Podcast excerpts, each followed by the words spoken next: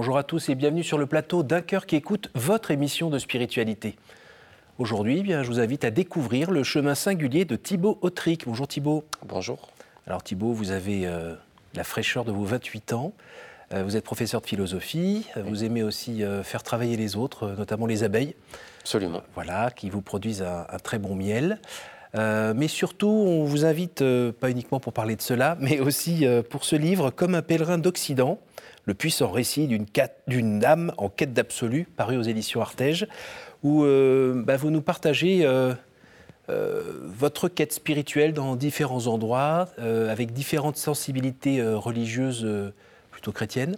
clairement chrétienne. Clairement chrétienne. Où voilà, on vous suit, on est aidé par des auteurs, on sent qu'il y a eu beaucoup de lectures qui ont été mâchées et qui font bah, que vous avez la gentillesse aujourd'hui de nous raconter un petit peu ce chemin. Euh, avant de commencer, est-ce que vous pourriez nous lire un extrait de texte de votre choix? Oui. Pantocrator, silence épais, sympathie touchante des moines, en particulier de deux d'entre eux, un réunionnais anciennement catholique, Pater T, et un grec ayant fait son doctorat de théologie en France, Pater T lui aussi. J'ai profondément aimé ces quelques jours à Pantocrator. Sans aucun doute, les plus remplis d'Ézikia avec ce passé au skit Sainte-Anne. Discutant un soir en cuisine avec Paterté, un grand moine aux allures de bûcheron, je poursuivais méthodiquement ma recherche. À Simonos Petra, j'avais bien gravé dans mon esprit cette vérité que la rencontre avec le Christ se réalise dans l'humilité et le brisement du cœur.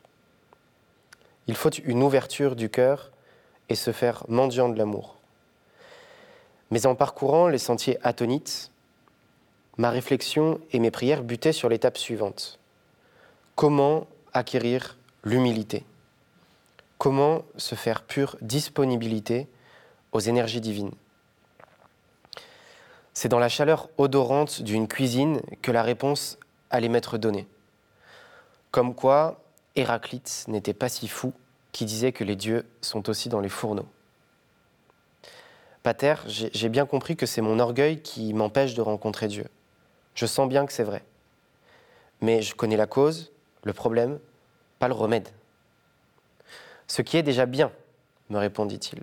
Pour pouvoir soigner, il faut d'abord un bon diagnostic. Sans l'humilité et le renoncement à soi, on piétine, c'est certain. Tous les pères l'enseignent. Et le quotidien ne cesse de nous en donner des témoignages.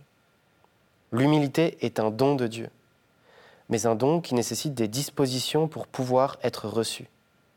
En fait, Dieu le donne perpétuellement, mais il faut être capable de le recevoir. Ce que je peux te dire, notamment en tant que moine, c'est que le meilleur moyen de gagner l'humilité, c'est l'obéissance à son hiéronda, à son Père spirituel. Dans et par l'obéissance, notre petite volonté étouffe. C'est la voie royale, mais il en existe d'autres. La maladie, les épreuves, les deuils. Dieu est miséricordieux.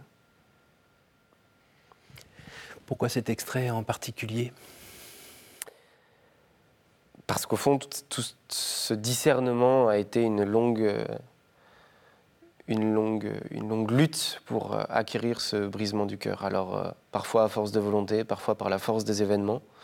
Mais euh, je crois que c'est le, fil rouge de cette expérience monastique de, d'arrêter d'être centré sur soi pour euh, être centré euh, vers Dieu, en fait, vers celui que je cherchais. Il y avait une désorientation de mon regard. Qui était naturelle? Qui était, qui était, je pense, un travers humain, en fait, hein, mmh. de, de, croire que c'est en se scrutant qu'on va parvenir à une foi pure, à une prière pure ou à je ne sais quoi. Et puis euh, peut-être euh, peut-être un parcours, des études, euh, des études de philosophie qui ont flatté cette tension vers l'examen de soi, mhm. qui peut être une très bonne chose, mais qui dans la vie spirituelle n'est pas toujours un avantage, n'est pas toujours une vertu. Et le succès dans les études avec, je crois que c'est l'école normale Sup à Cachan et puis Sciences Po à Paris, si je ne me trompe pas. Est-ce que tout ça aussi flattait un petit peu l'amour propre et donnait l'impression que voilà quoi, ça, Bien sûr, c'est un combat, c'est un combat quotidien pour, euh, pour, euh, avoir une vision juste de soi-même. Euh, en même temps, ne pas, ne pas tomber dans une fausse humilité qui, qui fait qu'on ne développe pas nos qualités, on ne développe oui. pas ce qu'on a de bon à donner, de grand à donner. Vous voyez, c'est la question s'est posée pour le livre. Je me suis, j'ai pris beaucoup de conseils pour essayer de me dire est-ce que, est-ce que c'est mon ego que je cherche là-dedans, Oui. la joie de publier un livre, ou est-ce que vraiment je le fais parce que je veux que ce soit fécond, qu'il y ait quelque chose qui soit porté là-dedans. Et, euh, et en fait, tout seul, j'arrivais pas à discerner. J'ai eu besoin de, de regards extérieurs pour me dire oui, ça vaut le coup. J'espère que ça vaut le coup. Et fécond, alors qu'est-ce que vous cherchez à, à nous dire à travers ce livre? Alors, euh, je crois qu'il y a- deux choses. D'abord les chrétiens. Comme je l'explique euh, au début du livre, un des objectifs, outre le fait de discerner, parce qu'au départ, le livre n'avait pas pour vocation d'être publié, c'était ma relecture, Mhm. C'est de, de raconter cette vie monastique Mhm. que beaucoup de chrétiens, catholiques notamment, ne connaissent plus ou très mal aujourd'hui. Mhm. Et en fait, euh, j'ai eu la chance depuis petit d'être euh, bercé dans cet univers monastique. euh, Et je me suis dit, mais c'est terrible de ne pas connaître ça en fait. Mhm. Et donc j'ai voulu raconter. Pour ça qu'il y a des aspects très, très historiques, des aspects très pratiques sur l'organisation du quotidien. Mais en fait, je voulais expliquer ça à mes amis qui euh, ont pu déjà me dire, mais en fait, c'est quoi la différence entre un bénédictin, Ah, euh, C'est quoi? Qu'est-ce qu'ils font de leur journée? les offices, la prière, le travail, la vie communautaire, l'étude, mais surtout la prière en fait. Et alors vous êtes encore avec nous là, à nous en parler sans vous-même être euh, revêtu euh, d'une bure ou? Eh bien, il semblerait. Les moines, ont- les moines qui m'ont accompagné ont eu la sagesse d'être très concrets dans le discernement. En fait, dans ce genre de choix, comme j'imagine dans tous les choix de vie, il ne faut, pas- il faut pas se perdre dans des idéaux euh, qui. un fantasme de soi-même. Mhm. En fait, on a aussi, bien sûr, un appel, mais on a une nature qui Mhm. correspond ou non à tel type euh, de vie. Et euh, moi, plusieurs moines ont eu le, vraiment le, le- comment dire, le- oui, la sagesse, le, le bon sens de me dire, bah, en fait, étant donné les traits de ton caractère déjà, Mhm. c'est probablement pas le genre de vie qui te convient. Et c'est difficile d'arriver euh, à cette conclusion quand on a cherché, quand on a pris les moyens et quand on a, on a senti qu'il y avait un trésor qui était peut-être accessible, qui, faisait, qui était désirable en tout cas. Et le désir, c'est important hein, dans nos vies. très difficile. Mhm. ça, a été, ça a été un deuil. Hein. C'était un deuil de... parce que depuis petit, euh, depuis le moment où j'ai été marqué par les premiers écrits des Pères du désert, sur lesquels j'étais tombé par hasard, adolescent, jusqu'à euh, jusqu'à aujourd'hui, en passant par mes études, où j'allais souvent en retraite et où je me figurais de plus en plus que ben, c'est probablement là que j'avais envie de finir, en fait.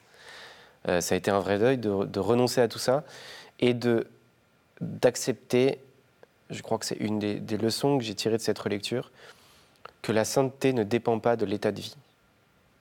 Que, que la sainteté ne dépend pas de l'état de vie et que, et que si je ne suis pas moine, c'est pas grave, je sais tout autant être saint, mais différemment.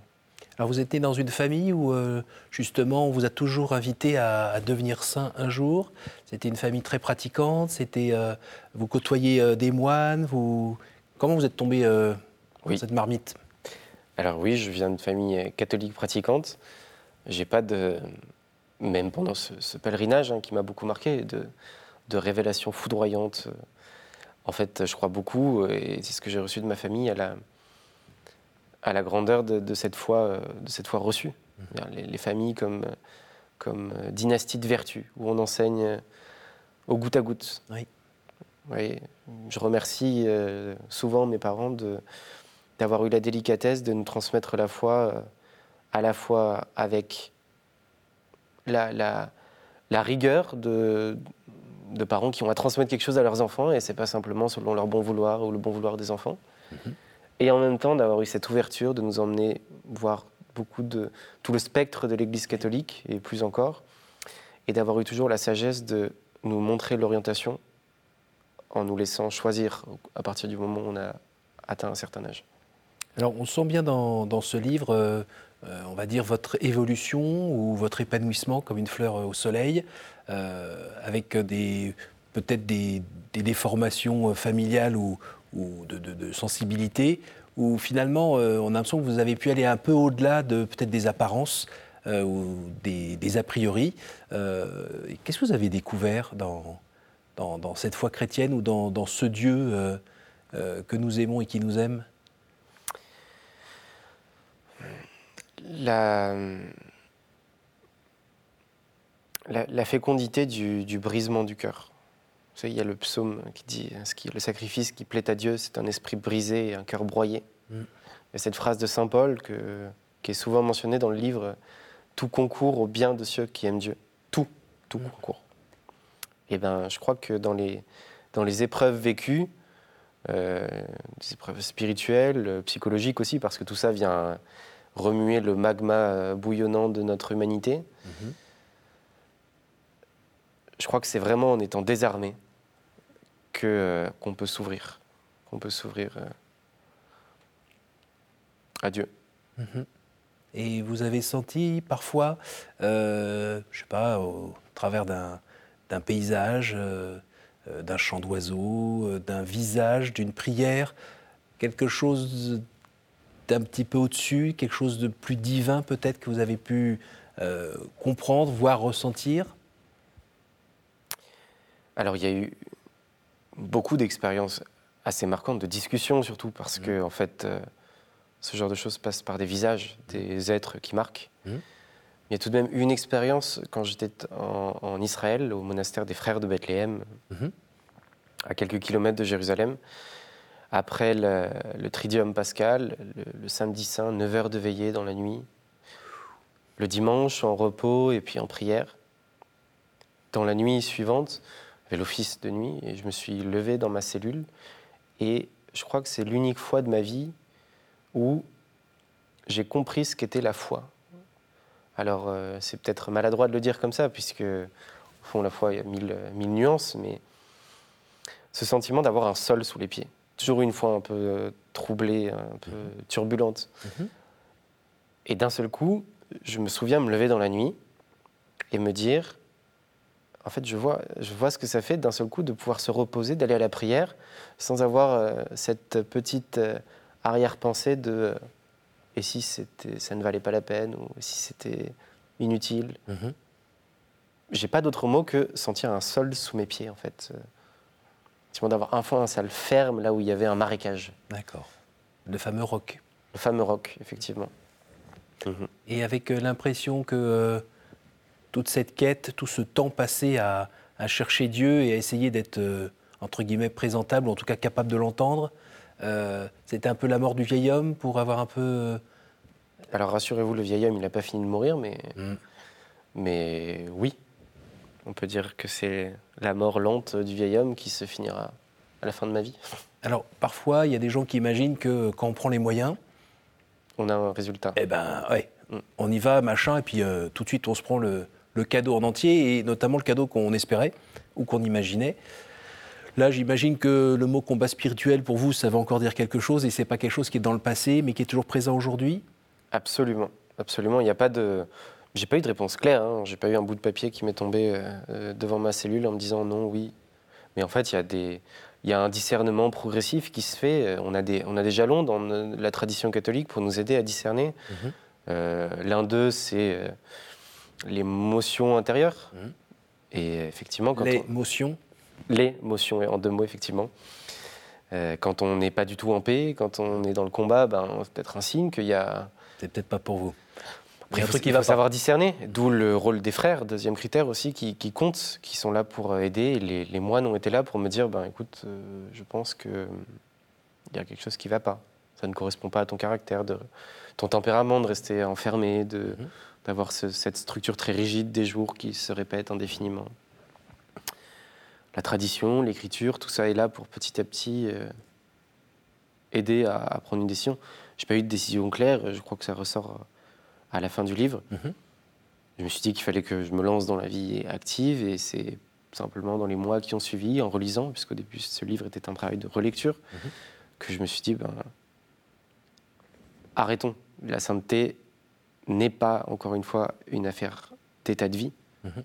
Donc, euh, stop, il faut en faire le deuil. C'est bien, c'est une belle clé de lecture. Déjà, ça permet de remettre les choses à leur place aujourd'hui et pas vivre en se disant j'ai raté quelque chose ou je suis pas au bon endroit pour aller là où j'aimerais aller. Il y a une nouvelle du, de Tolstoï que je cite dans le livre. Tolstoï raconte euh, l'histoire d'un moine qui devient un starets, donc un sage qui, vers qui on vient chercher conseil. Mhm.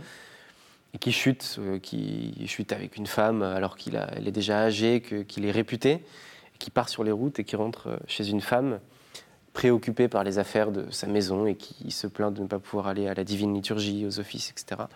Et Tolstoï euh, fait dire à son personnage une phrase que j'ai plus exactement en tête, mais qui est à peu près Elle croyait vivre pour les hommes et ne vivait que pour Dieu.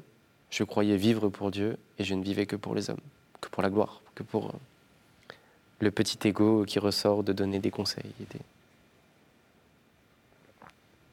Les fruits de, tout cela, ça a été un petit peu de paix quand même?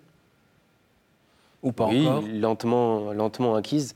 C'est Don Gérard, le fondateur du Barou, qui disait que la paix des moines était une paix lentement et chaque jour conquise. Et c'est vrai, la paix, elle est toujours conquise. Les fruits, euh, les fruits, il y a ce, il y a cette réalité dont on a parlé déjà, mmh. l'état de vie, qui ne, enfin la santé qui ne dépend pas de l'état de vie. Et la seconde chose, peut-être, qui rejoint la tradition, et ça je m'en suis rendu compte en, lisant les pères, c'est qu'on voudrait toujours se dire, la foi, j'attends d'avoir la foi pour prier, j'attends d'avoir la foi pour poser des actes. En gros, ayons la certitude intérieure, après on verra. En fait, tout l'enseignement des évangiles, venez et voyez. Tout l'enseignement des pères, c'est de dire que c'est en posant des actes et c'est en priant que la foi vient. En fait, la foi n'est pas le point de départ, elle est le point d'arrivée.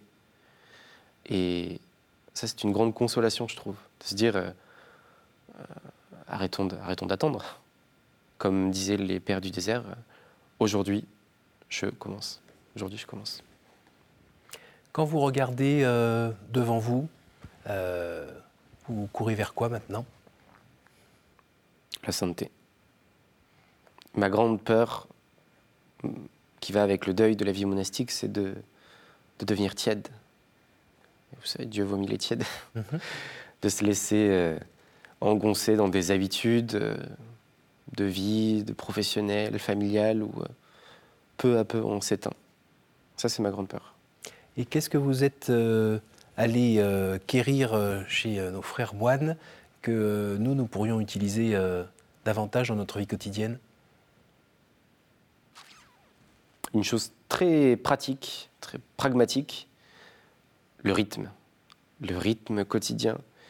Il y a une, une, phrase que je mentionne dans le livre d'un moine chartreux qui dit ayez la, sagesse et la prudence de vous imposer un cadre. Alors je cite très mal, hein, mais cette sagesse de comprendre qu'en en fait on est incarné, mhm.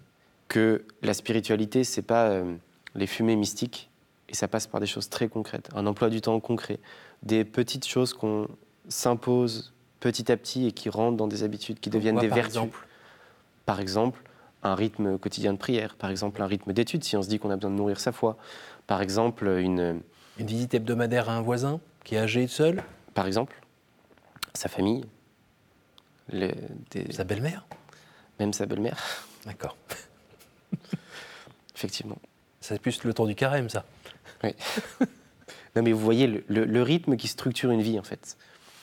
Euh, ce moine-là dit bien des gens passent leur vie à, à désirer un idéal, mais n'ont jamais la force de s'imposer de mettre l'équipement pour parvenir à cet idéal.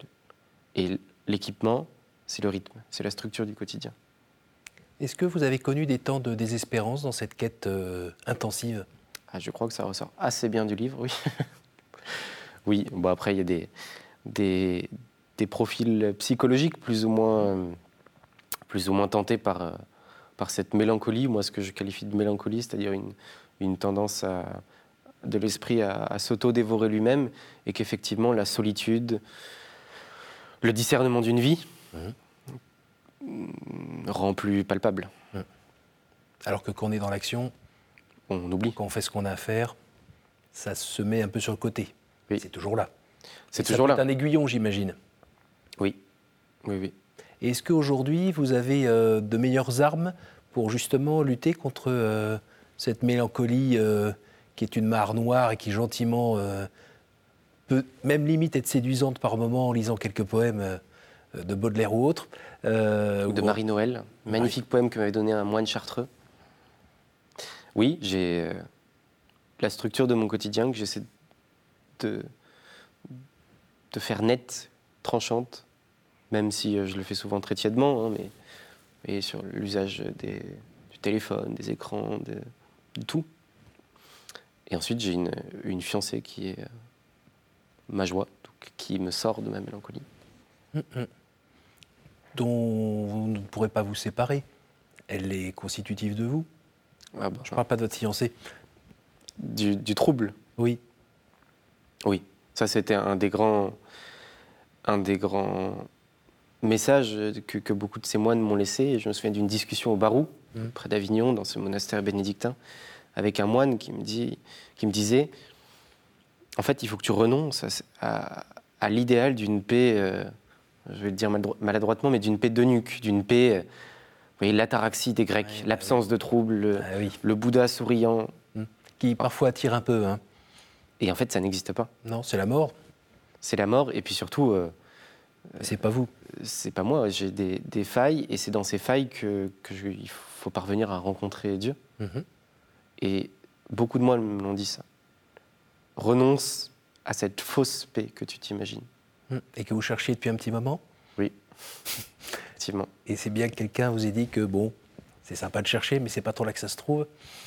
En fait, on prend souvent. euh, je réponds un peu à côté, mais on prend souvent les, les choses de Dieu. En tout cas, je prenais souvent les choses de Dieu pour Dieu.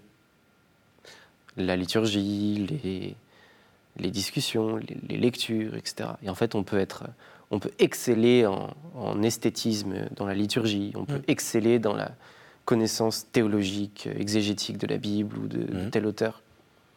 Et on peut passer complètement à côté d'une vie de foi. L'esprit, la lettre? Absolument. Même si euh, la lettre compte que ça ne doit pas être un prétexte à éviter la lettre ou à bannir la lettre. Comme on dit aussi, la forme révèle le fond.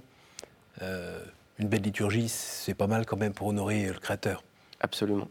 Parce qu'on est incarné et qu'on a besoin de, de- on a besoin d'être pris. Euh, C'est un- un- un- une des choses qui m'a beaucoup plu chez les orthodoxes, c'est le côté euh, liturgique qui vient prendre tout l'être. Il y, a- il y a beaucoup plus d'encens, donc ça vient saisir le nez, beaucoup plus de, de chatoiement, ça vient saisir les yeux, beaucoup plus de, de chants très travaillés, ça vient saisir l'oreille. Bref, tout, tout est pris. Mm. Parce qu'on est incarné. Alors on en- justement, dans votre livre, on, on est bien à... à- Vous vous remettez bien en avant les trésors de chaque euh, façon de prier, j'ai envie de dire, euh, avec celle qui vous a, vous, euh, permis de sortir un peu de, de votre coquille qui était euh, chez, chez nos frères juifs. Vous pensez à quoi en particulier? Euh, quand je dis nos frères juifs, je veux dire en Israël. frères de pardon. Bethléem. Oui, pardon. Les frères de Bethléem, oui.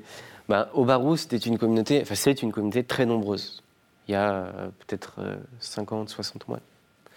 La Chartreuse, euh, on le voit dans le livre, ça a été une expérience très douloureuse, Mm. rapide et difficile. Bah, il y a une Ah. solitude. Hein.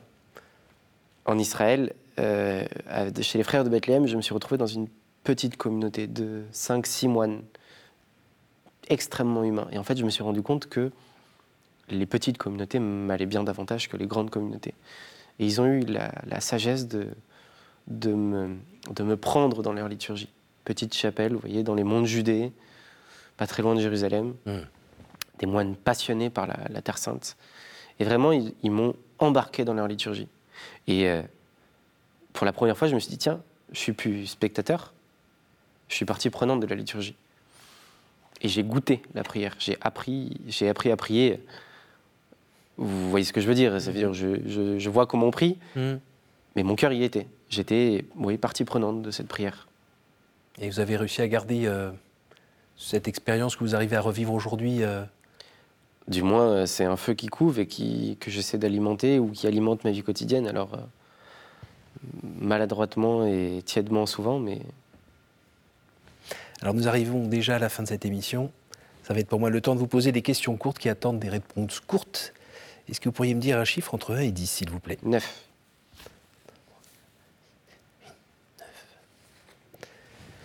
Quelle est pour vous la plus belle fête? Pâques, sans aucun doute.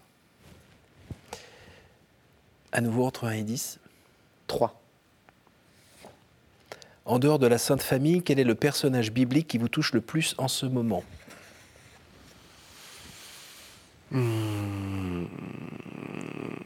Coëlette. Préciser un petit peu là quand même. Le, livre de l'Ecclésiaste. Donc, euh, c'est ce personnage qui, euh, alors je ne suis pas du tout exégète, mais me semble-t-il, peut-être Salomon ou euh, la descendance de Salomon. C'est ce livre où on, le vanité des vanités, tout est vanité, est répété souvent. C'est, euh, selon la, sagesse des pères, le premier livre qui est là pour détruire toutes les idoles que l'on se fabrique, avant de rentrer dans le livre de la sagesse, qui donne des préceptes de, positifs de morale. Et enfin, la conclusion, le cantique des cantiques, qui est la rencontre amoureuse entre le Christ et, et nous. Une dernière fois, entre 1 et 10 1. Quelle est la pire idée fausse que l'on se fait sur Dieu selon vous? De croire le connaître. J'ai ce moine à Stavronikita au Moatos qui m'a dit cette phrase que je retiens, que je me dis tous les jours. Ne prie pas le Dieu d'hier. Ne prie pas le Dieu d'hier. Ne, ne, ne prie pas, n'adore pas, ne te réfère pas à celui que tu crois connaître parce que tu as eu telle émotion, telle fulgurance intellectuelle. En fait, Dieu est toujours au-delà. Merci beaucoup Thibault. Merci de m'avoir reçu. Merci euh, ben, d'être allé faire euh, vivre toute cette aventure pour nous et de nous la partager là, ici en plateau. Et puis dans ce livre, donc comme un pèlerin d'Occident, le puissant récit d'une âme en quête d'absolu, paru aux éditions Artege. Merci beaucoup, merci à vous tous euh, pour votre fidélité. Je vous invite à partager cette émission autour de vous pour distribuer un petit peu de lumière grâce à notre site www.ktotv.com. Merci à toute l'équipe qui a permis de réaliser cette émission et puis je vous donne rendez-vous la semaine prochaine.